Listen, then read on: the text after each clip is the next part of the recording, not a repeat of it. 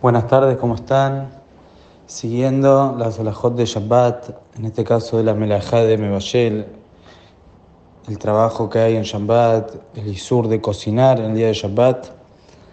Como dijimos ayer, primero vamos a hablar un poco las bases y algunas reglas para poder entender de qué se trata esta Melajá y sus diferentes derivados.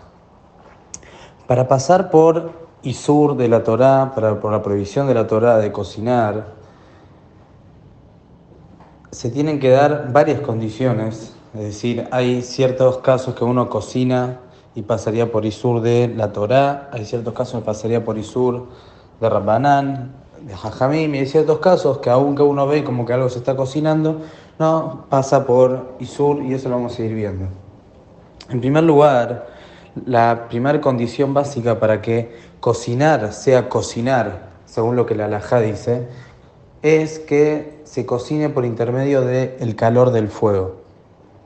Que la cocción sea por intermedio del fuego.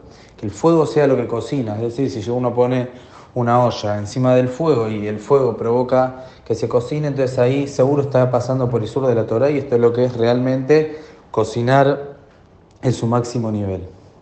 Ahora bien, hay algo que se llama en la alajá toldot aur. Toldot aur, en la traducción sería que es un derivado del fuego. ¿Qué vendría a ser un derivado del fuego?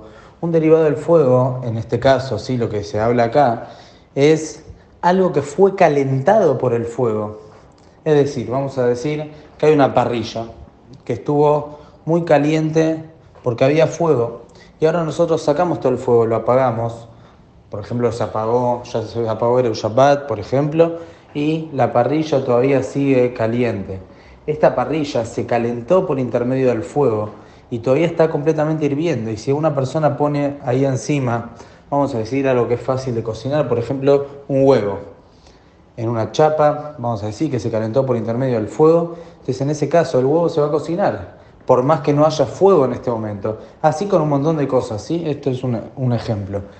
En este caso también está pasando por un Isur de la Torá, según la Alajá pasa por Isur de la Torá el que cocina de esta manera. Si bien no hay fuego debajo de lo que estoy cocinando, no se está cocinando directamente del fuego, pero sí el calor que tiene esta parrilla o esta chapa o este, este, esta olla o lo que sea, ese calor vino por el fuego que lo calentó, entonces la persona que cocina con este calor estaría transgrediendo un Isur de la Torah.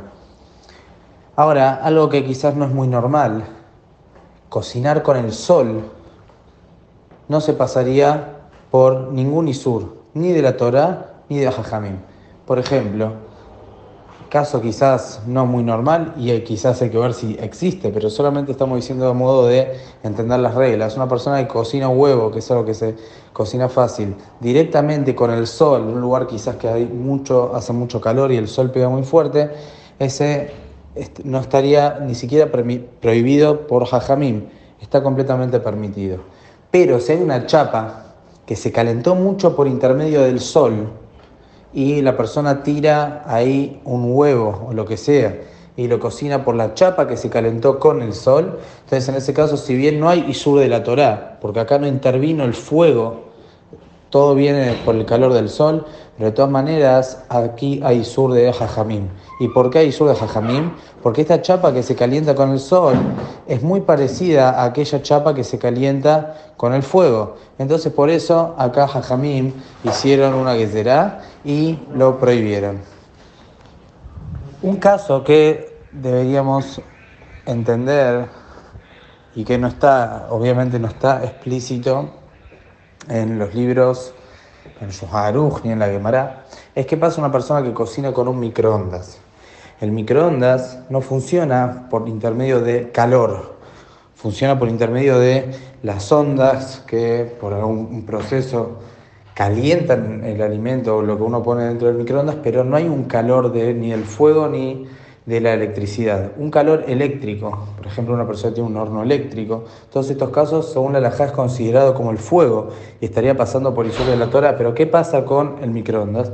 Entonces, con respecto al microondas, hay varias opiniones. Hay quienes consideran que tiene que ver con el fuego, hay quienes entienden que no, hay diferentes opiniones, la alhaja es que está prohibido obviamente cocinar aún con el microondas, no se puede, quizás de la Torah, quizás de Rapanán, la, la, es que no se puede, pero cuando quizás va a incidir eh, estas diferencias, en un caso por ejemplo que hay un enfermo que es necesario cocinarle algo, en un caso que la alhaja permite que se le cocine algo al enfermo según su grado de enfermedad, eso según como indica la alhaja.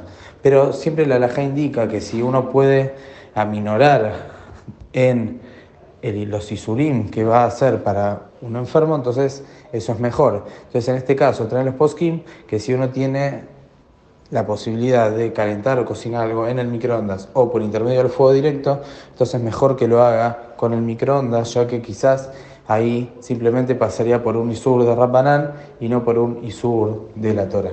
Que tengan muy buenas tardes.